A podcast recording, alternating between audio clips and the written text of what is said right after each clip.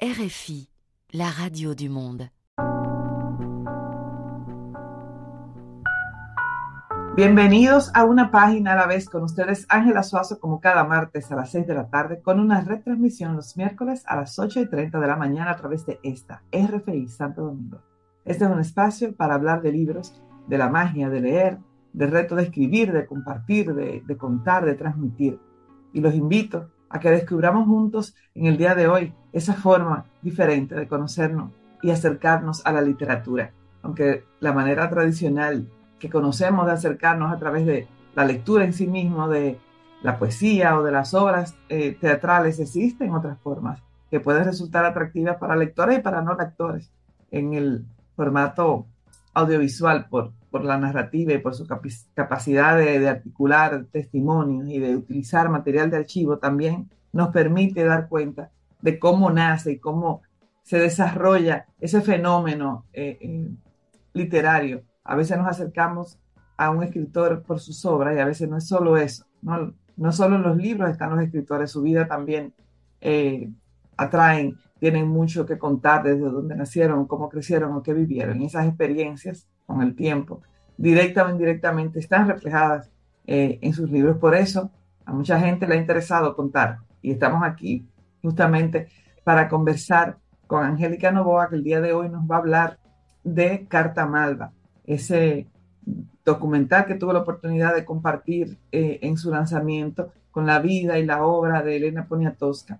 Tomar en cuenta que ese acercamiento que hacemos, esa, búsqueda de abordar desde otra perspectiva la vida y la obra de grandes autores que han dejado huella no solamente eh, en los países donde han nacido, sino también en otros países. Es justamente eso, un regalo que nos permite acercarnos a eso.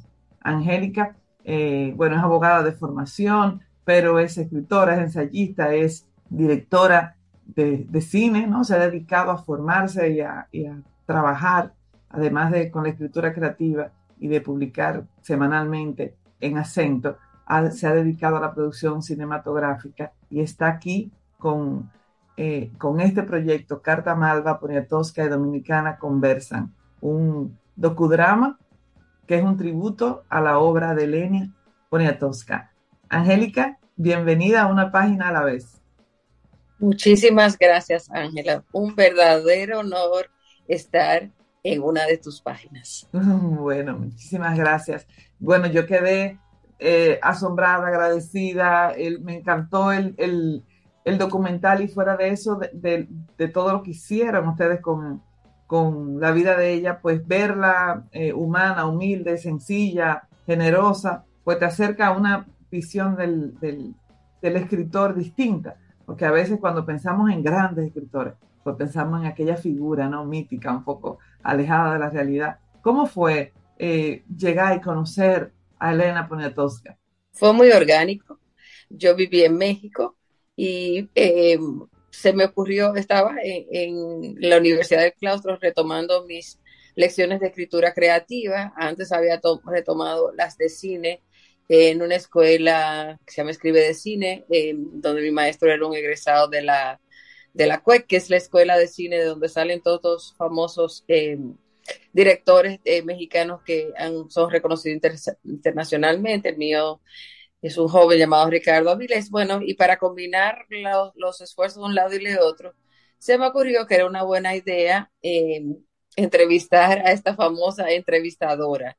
Le escribí, su correo electrónico es accesible en internet, me contestó inmediatamente y cuando me lo dijo tan rápido, pues eh, le dije, deme aunque sea 15 días para reunir un crew eh, es decir, a un equipo, era eh, encabezado por Felipe Rodríguez, que es un joven dominicano cineasta, egresado tecnológico de Monterrey. Ellos viven en Querétaro, donde está una sección de esa universidad, y viajaron hasta Ciudad México conmigo y con mi hijo, que también fue parte de ese equipo técnico, y visitamos la casa de Elena. En esa conversación, pues bueno, yo creo que yo acumularía 100 preguntas o 1000 preguntas para, para intentar sacarle un poco de eso. Y cuando yo me acerco con mis, porque tú estás aquí en un doble rol, no estás aquí como directora y estás aquí como escritora, cuando te acercas a, a una escritora como esa, cuando ya uno ha descubierto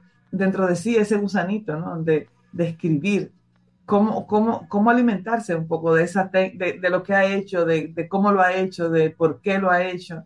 ¿Qué, qué tú crees que sería lo más eh, significativo que, que, aprendiste de ella de, manera directa en, tus entrevistas? Diría que eh, fluir en una conversación donde eh, esta entrevistadora famosa, además gran escritora, eh, sentí que cuando hablábamos de temas que no era su obra, le interesaba más. Es decir, cuando hablábamos de temas que le interesaban a, los, a las personas que mandaron preguntas que tenían que ver con Santo Domingo o con personajes de México y Santo Domingo y no tanto de su obra, eso le interesaba más porque es una curiosa por excelencia. Y bueno, claro, ella tuvo la generosidad de responder las preguntas que mandaron los dominicanos sobre su obra con mucha amabilidad y amplitud, como viste. Pero creo que lo, lo más, lo que, por lo que me atreví a llamar conversación y no entrevista al trabajo, es que sobre todo en la segunda mitad, cuando ya yo me relajé un poco, porque estaba ya, tú sabes, un poquito nerviosa,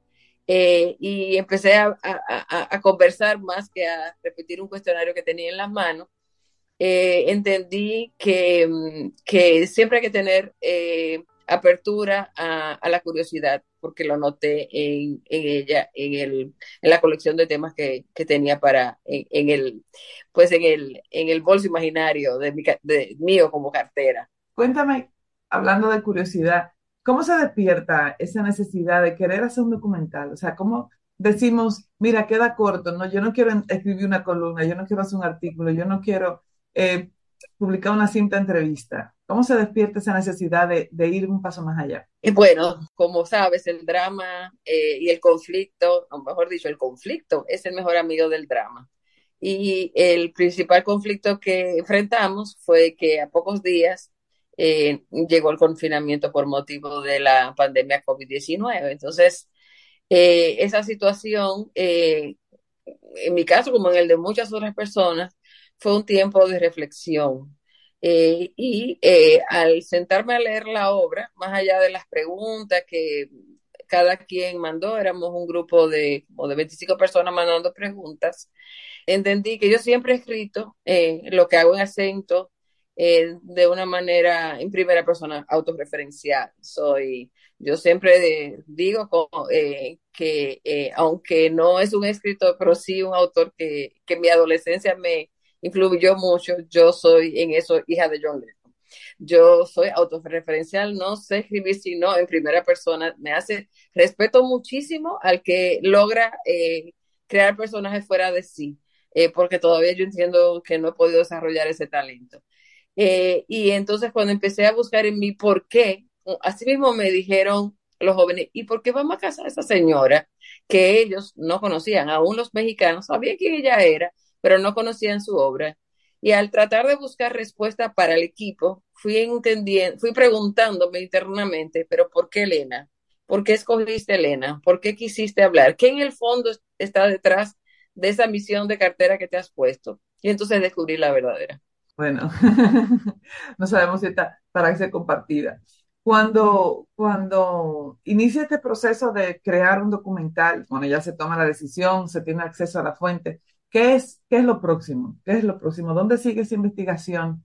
Eh, tienes un trabajo hermosísimo de, de, de imágenes, de, de, música, audiovisual. O sea, ¿qué, qué, qué es lo próximo? Decir, bueno, sí, ok, tengo el acceso a ella. Ahora tengo que prepararme para esa entrevista, ahora tengo que validar mis fuentes.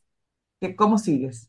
En, en cine hay tres etapas, ¿no? Preproducción, rodaje que en el caso de nosotros fue, eh, la, la, parte principal fue la entrevista ese día, que fue el 11 de marzo del 2020, y postproducción. La belleza del documental eh, es que, a diferencia, por ejemplo, de una película donde hay un guion y se sabe y va a haber tales personajes y hay que buscar eh, tales exteriores e interiores, o sea, ya es una historia cerrada. Los documentales son historias abiertas y se caracterizan por la investigación. Eh, en México, en el Tecnológico de Monterrey, yo tuve el privilegio de tomar una lección, un masterclass con el, actor y, director Diego Luna, eh, productor también, eh, y él sugería, si a usted le gusta la dirección de cine, ensaye primero documental. Él tuvo la experiencia de hacer un documental sobre Chávez, aquel sindicalista mexicano, de origen mexicano en Estados Unidos, y luego el documental desarrolló ya una película de ficción. Entonces, en el caso de Elena, las ramificaciones de investigación eran en muchos sentidos eh, y tuve gran apoyo. En la parte dominicana, personas como don Alberto y doña Gisela Perdomo, que son personas de otra generación, bueno, de la generación de Elena, eh, pero dominicano, para entender el contexto en que ella se, se conoció cuando tenía 20 años, qué significó eh, su trabajo y qué pasaba en México, en Dominicana, cuando ella surge como autor y como periodista. Eso fue de gran ayuda eh, para mí y también entender un poco con ellos, los señores Perdomos, eh, tiene una enorme biblioteca y, y, algunos trabajos sobre relacionados con temas que me interesaban, que salen el dominico mexicano, que salen en ese, en ese trabajo, pues ellos me ayudaron de ese lado. Eh, compañera en estos menesteres, Ana Valdés Duval, que es mi amiga de infancia y que es una investigadora por, por, por oficio, eh, y me ayudó con la parte del Archivo General de la Nación, de buscar imagen, y lo mismo en México, Tony García y, Daniel Mendoza. Daniel, Mendoza es un, una persona que tiene eh, un posgrado, un PhD y ahora está haciendo un post-PhD, Pedro Enrique Sureña, también me ayudó a armar. Y la misma pandemia me ayudó a encerrarme y a leer más y por eso añejé el producto toda la obra de Elena. Ahora estoy eh, pues eh, mucho más informada que cuando inicié el trabajo. El objetivo de este, de este documental, ¿cuál tú dirías que es?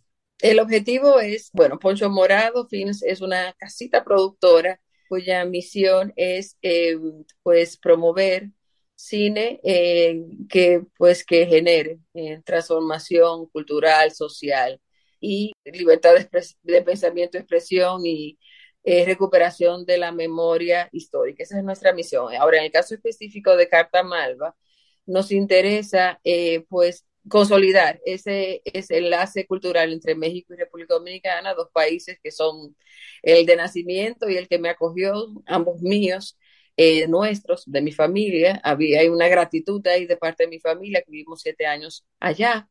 Eh, pero además, ya en sentido general, lo que buscamos es estimular la lectura como, como vehículo eh, de, de, de desarrollo. Creo que lo importante en nuestros tiempos, Ángela, y lo sabes, eh, parece que las metas suelen ser siempre monetarias o de, progreso económico, y claro, eso también es importante.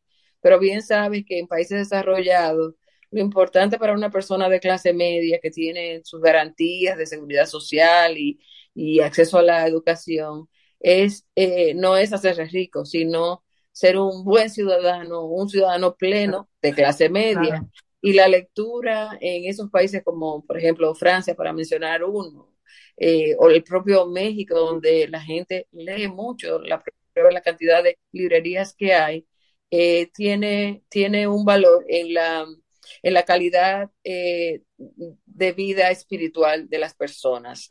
así es. Y creo que tenemos, bueno, en eso compartimos el objetivo. El objetivo de espacios como este justamente es ese, acercar acercarnos a la literatura, a la escritura desde un lugar diferente. Y cuando converso contigo, pues no te puedo dejar pasar a ti, a ti eh, como escritora que también has, eh, explorado y encontrado a través de ahí tu ventana. ¿Qué es escribir para ti? Escribir para mí es un gozo. Yo escribo, tengo más publicaciones sin publicar que publicadas. De hecho, tengo cuentos y hasta una novela como dice eh, mi esposo, guardado en una gaveta esperando que yo mate al protagonista. Eso es un chiste de Pero ciertamente el Señor muere. Eh, y eso no es un secreto porque eh, es una especie de invidia res que empieza diciendo este señor va a morir al final, o sea que tampoco estoy haciendo, estropeando la historia. Soy abogado de profesión y, para los abogados escribir es la herramienta de trabajo. Nosotros vivimos de la palabra oral y escrita eh, pero yo no había, yo vine a descubrir que, eh, que la escritura me atraía, eh, aunque había ya hecho un esfuerzo antes de vivir en México, alrededor ahí de los años 2010, que fue lo que me llevó a estudiar escritura para cine con Escuela de Escritores en España y por lo que hice mi primer trabajo de cine, que es el corto Concha, en el 2013. En realidad, eh, en México eh, fue que vine pues a entender que eh, en acento, donde yo lo que escribía era de derecho, temas de profesionales, un día le dije a, a Fausto Rosario, editor, a mí me gustaría escribir de algo que no es derecho, tú me dejas. Y me dijo, no, tú puedes mandar un poema que tú quieras. Y escribí, eh, fue cuando murió eh, nuestro querido Armando Almanzar.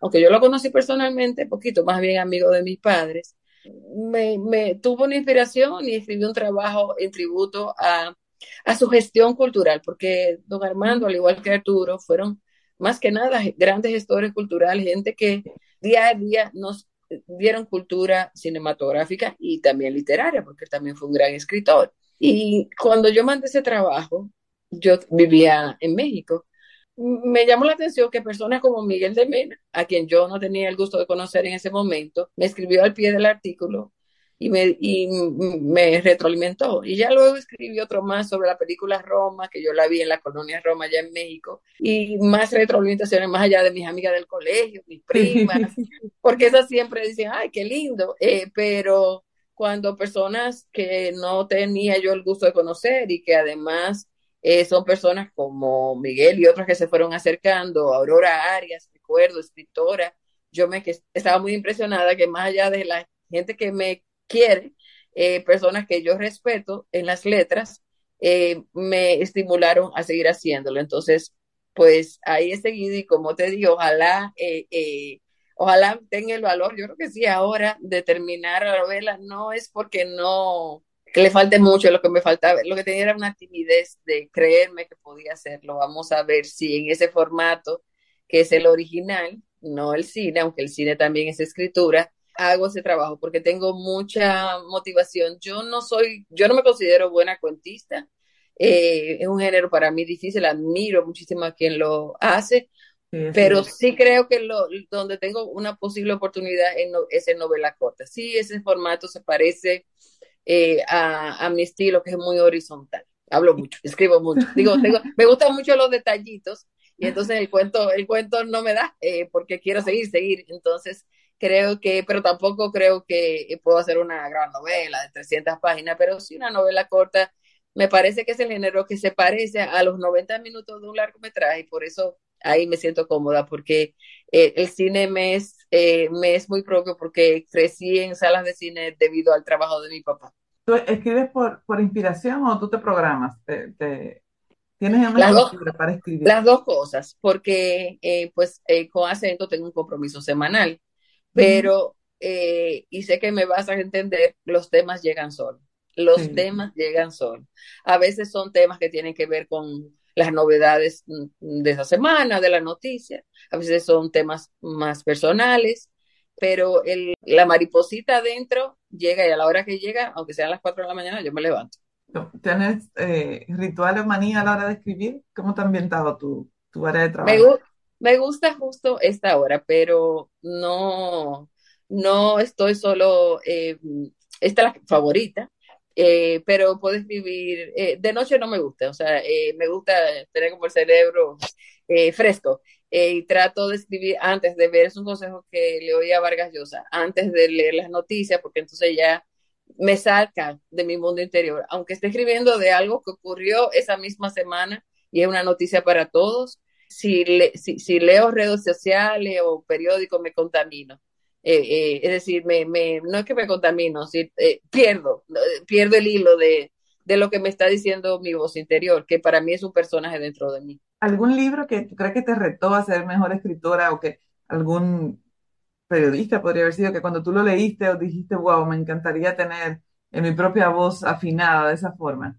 Mira, hay un libro que, que mi amigo José Carlos Nazario, que eh, eh, me mandó a leer eh, y le agradezco tanto, seguro quizás lo conoces y si no, por favor léelo, se llama Salón de Belleza de Mario Bellatín. Mario Bellatín es de nacionalidad peruana, pero vive en México. y cuando José, mi amigo, sabía que yo iba para México, me dijo, busca a Mario Bellatín, que él es maestro en, en la Universidad del Claustro. Y yo me llevé de mi amigo, pero ya Bellatín, y, y estudié en el Claustro, pero ya Bellatín se había retirado. Es una novela corta, es muy poderosa.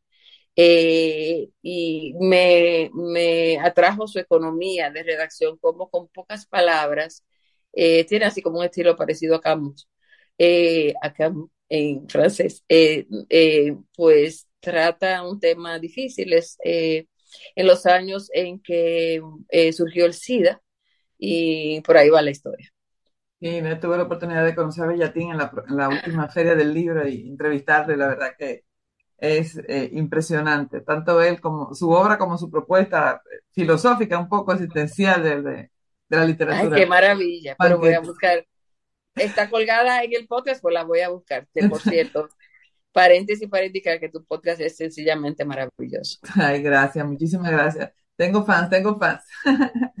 ¿Tú eres, eh, eh, cuando escribes, escritora de, de, brújula o de estructura? ¿Tú crees que, que iniciamos, bueno, tenemos un tema que, se nos, que nos nace, pero ya luego de ahí tú te sientas y lo estructuras o simplemente lo dejas fluir. Me encanta esa pregunta porque cuando uno hace formación de escritura para cine te obligan a tener estructura, hay que hacer una escaleta y yo las hago. Eh, si son trabajos para, para cine, definitivamente hay que hacerla, hay que tener una estructura, pero cuando lo hago para, para lo que intento escribir como novela, no me estaba funcionando, de que yo tengo que saber cuál va a ser el principio y el final y el medio, no me estaba funcionando. En eso tomé un masterclass que me gustó, tanto, me gustó tanto que lo hice dos veces con Guillermo Arriaga allá en, en México eh, y yo le conté de mi proyecto y de que iba, hablamos, eh, una persona súper amable, muy, eh, muy generosa y me dijo, y a todos los alumnos, pero en particular tuve esa conversación con él, no, no, no. Tú tienes que fluir. O sea, ese fue su consejo. Y me, me, que ese es otro escritor que me gusta mucho. Como veo las cosas, así escrito en alguna ocasión, yo tengo un, un duelo con el papel en blanco. El papel en blanco tiene el secreto y yo, ten, y, yo no lo tengo. De modo que al final, para, aun cuando sea un trabajo para cine, como fue el caso de Carta Malva, eh, voy buscando, voy buscando hasta encontrar. Así yo creo que sí, me encanta esa, me encanta esa, esa imagen de que es un duelo. Cada uno lo, asume como puede, ¿no? Y lo enfrentamos, porque toca, toca hacerlo. ¿Qué es, qué es leer para ti? Eh, pues leer es una aventura. Es, eh, vivir la vida de otros. Es una oportunidad de crecimiento eh, espiritual. Yo no creo que porque una persona lea mucho y, y sea culta sea necesariamente mejor ser humano, eh, pero eh, es imperdonable que si uno tiene acceso a la cultura, como lamentablemente, desafortunadamente no tienen otros en nuestro país, uno no lo haga para ser mejor persona. Y creo que detrás de ese tiempo eh, estoy tratando de, de pues, lograr algún nivel de crecimiento. ¿Qué te gusta leer? ¿Qué género te gusta leer? Me gusta mucho eh, la novela negra, pero leo, trato de leer, tengo que, trato de leer, no soy tan veloz como eh, las amigas eh, de tertulia urbana, porque hago muchas cosas a la vez y para poder hacerlas no puedo, no, no tengo eh, tanto tiempo para leer como quisiera. En México sí logré eso más. Aquí ya volví al torbellino. Eh, pero estoy, estoy defendiendo ese tiempo, viendo menos Netflix para leer más. Pero me gusta un balance donde lea me gusta siempre tener un clásico. El último que estoy leyendo ahora, leyendo es Madame Bovary. Ah, me gusta mucho el formato audiolibro. Los que, el, estoy dejando para el audiolibro el clásico. En lo que paseo la perrita, en lo que estoy en el tapón, el clásico está, eh, como están más libres en, internet, eh, me gusta, me gustan los clásicos. Creo que es importantísimo eh, retomar los clásicos. Me gusta buscar autores dominicanos, conocerlos, sobre todo los jóvenes y ya, internacional. O sea, no tengo una preferencia de, de, que tiene que, si tiene que ser de una nacionalidad, pero me gusta mucho la novela negra, creo, igual que el cine negro. Es, eh, bueno, Borges decía que esa era pues la, la, la última frontera de una, o sea, que toda narración tiene que ser un poco como la novela negra. Bueno, ya no comentaste que, que utiliza los audiolibros, pero ¿prefieres los ejemplares físico o digital cuando ya te toca acercarte al libro? Ángela, querida, soy hija de Gutenberg. No puedo con el formato digital. Me paso el día frente a una pantalla por mi trabajo como abogada, el día entero. Entonces, eh, aparte de que soy, soy usuaria de las redes, o sea, yo estoy en todas las redes, salvo TikTok y otras que andan por ahí que son medio raritas, yo creo que estoy en todas y las uso. Y creo que es un, un mecanismo de, de, de comunicación profesional, social, yo soy defensora de las ventajas de la red social, pero para leer me gusta el papel. Me gusta el papel y me encanta el formato del libro. Yo creo que, y he escrito sobre eso, inspirada por Irene Vallejo, que hay un regreso hermoso a la oralidad. Bueno, sí. tú lo haces a través de este sí. podcast, de este podcast. Sí, la oralidad tiene eh, un encanto. Eh, eh, siempre me gusta eh, la imagen de que eh, el epistolario de la familia Enrique Sureña descubrí que cuando el padre Francisco estaba en París estudiando, le mandaba libros a Salomé y se reunían personas en esa casa, eh, Emilio Prudón, César Nicolás Benson y otras amistades de la familia, y ahí se leía en viva voz eh, las novelas que llegaban de París, y luego entonces en el Ateneo de la Juventud, Pedro y sus amigos hacían lo mismo cada noche, yo se leía un libro cada noche, Juventud Divino Tesoro. Así eh, eh, en, voz, en, voz, alta. En voz alta, en voz alta, qué oportunidad la de compartir. Eh, no me quiero imaginar lo que, hayan, lo que habrán sido esas conversaciones y esos espacios. ¿Eres, ¿Tú puedes leerte varios libros al mismo tiempo o necesitas sí. enfoque? No, soy pluriamor. Me, tengo, tengo, tengo más de uno y sí. cruzo, eh, cruzo. Yo creo que eso tiene que ver mucho con, con mi personalidad, porque yo eh, me brome, bromean mucho mis amigas conmigo de cuántas horas tiene mi día, pero en realidad yo siempre le digo las mismas que las de ustedes, pero yo soy saltarina, eh, por, eh, tengo un espíritu eh, saltarín y así lo hago y me gusta tener más de uno y diferentes.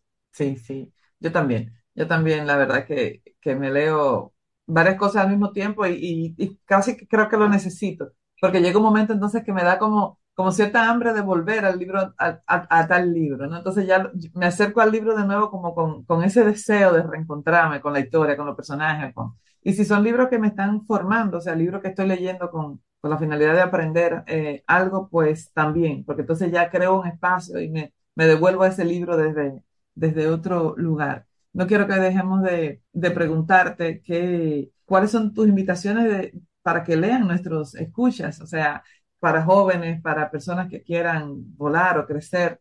Eh, recomiéndanos un par de libros de los que están ahí en el corazón, en el librero de Angélica. Bueno, definitivamente van a ser de Elena Poniatowska por razones obvias.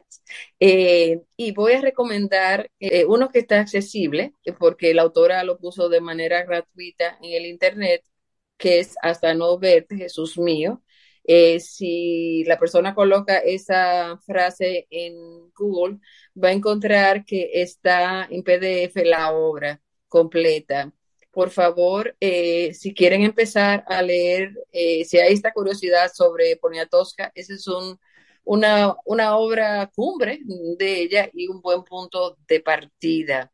Eh, no he tenido tiempo, pero lo haré y lo, lo, compartiré en, en, mi columna de acento de ver cuáles libros de Poniatowska están en nuestras librerías del país, pero todos están y no es publicidad, pero vaya, en Amazon. Y Paseo de la Reforma es un libro interesante y muy bien escrito para empezar a leer a Poniatowska si es su primera vez, porque eh, digo Ángela que yo no sé qué esperan los directores de cine mexicano para hacer una interesante comedia romántica, eh, una comedia romántica con sustancia, porque eh, los personajes te llevan a, a, a, a, todos los Méxicos, el México de, uh -huh. de los humildes, el México de la, eh, de la, de la aristocracia y, y, dibuja un momento interesante de la vida en México por ahí por los años 40, si mal no recuerdo, eh, entre los 40 y los 50. Es corto, es una novela corta. Eh, el, la de Jesús Apalancar, es decir, hasta la muerte de Jesús, es un poquito más larga, pero eh, es, eh, tiene, tiene mucha fuerza. Yo diría que Jesús Apalancar, la protagonista de Hasta no verte Jesús mío, es uno de los mejores personajes logrados por Poniatowska porque pues está basado en una mujer que ella conoció, es decir, una, la conoció ya viejita en, una, en, un barrio humilde y esa señora había sido soldadera en la Revolución Mexicana. La historia es maravillosa. Bueno, pues tenemos ahí la invitación a, a, conocer a Elena desde otra perspectiva, a esperar que el documental esté eh, compartido de manera pública y que todos puedan tener la oportunidad de disfrutarlo como tuvimos la oportunidad de hacer lo que te acompañamos eh, en la puesta en circulación o de la divulgación.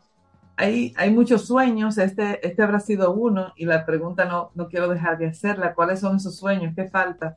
¿Cuáles son los próximos pasos de Angélica, de, de Poncho Morado? ¿Qué, qué viene? Bueno, eh, eh, primero que no se me olvide reiterar que es un honor estar aquí en esta entrevista, que es una delicadeza muy linda tuya pedírmela porque pues yo no soy conocida en el mundo del arte y, es un reconocimiento muy amable que me haces. Los planes son eh, en, digamos, en escritura para cine eh, y, producción para cine, es hacer un documental largometraje acerca de Pedro Enrique Sureña. Es un, proyecto que he abrazado por 10 años. Al inicio yo quería hacer una ficción, pero eh, eh, me, estoy, me estoy enamorando, ya estoy totalmente enamorada del género documental y ensayaría eh, una primera vez hacer un largo sobre un personaje que lo amerita y, ya una producción con apoyo, con, con, los apoyos de la ley de cine. Se lo merece y, y, creo que tenemos todavía una deuda con las generaciones próximas de mostrarle la profundidad de su obra. Sí, que sería, bueno, eh, Pedro Enrique Ureña es un personaje que va más allá de la Dominicana, pero el enfoque es para la juventud. Bueno, jóvenes de edad y, con, y jóvenes de espíritu, eh, donde, donde nos contamos, ¿no? Eh, pues eso en cuanto a, Poncho, seguiré, por supuesto, mi, mi, ejercicio de acento, que, que es muy, ha sido muy útil para mí eh, porque he entablado una conversación con, una audiencia, pero además conmigo misma y, y, me, mantiene en alerta sobre, sobre el oficio de escritura que, hay que irlo puliendo cada vez más. Y pues como ya te comenté, creo que ya tomaré el valor de publicar esa novela que yo le escribí para que veamos, soy pluriamor no solamente en la lectura, sino en la escritura. Mientras estaba haciendo el documental, estaba también escribiendo esa novela que es un tema totalmente diferente a Elena Poniatowska y bueno, eh, creo que ya, ya decirlo, decírtelo a ti, creo que es la primera vez que lo digo públicamente, es la primera vez, sí, Ángela. bueno, pues estamos con primicias. El, el, no, no, todavía no me atrevo a decir cuál es el tema, eh, pero como dice mi esposa, ya mata al protagonista y termina. bueno, me imagino que sí, la próxima entrevista será esa. La próxima entrevista sin duda será para conversar sobre, sobre ese logro.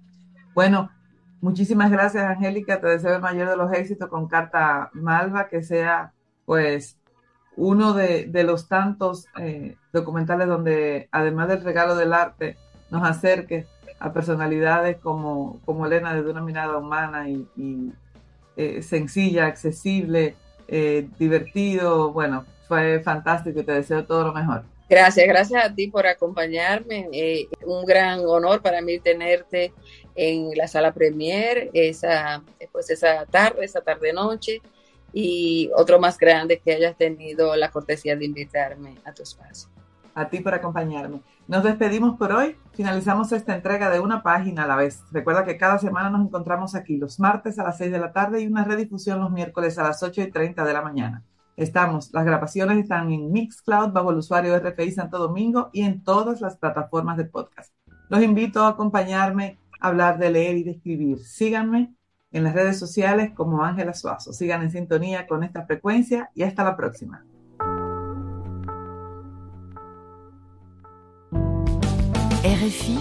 Les voix du monde.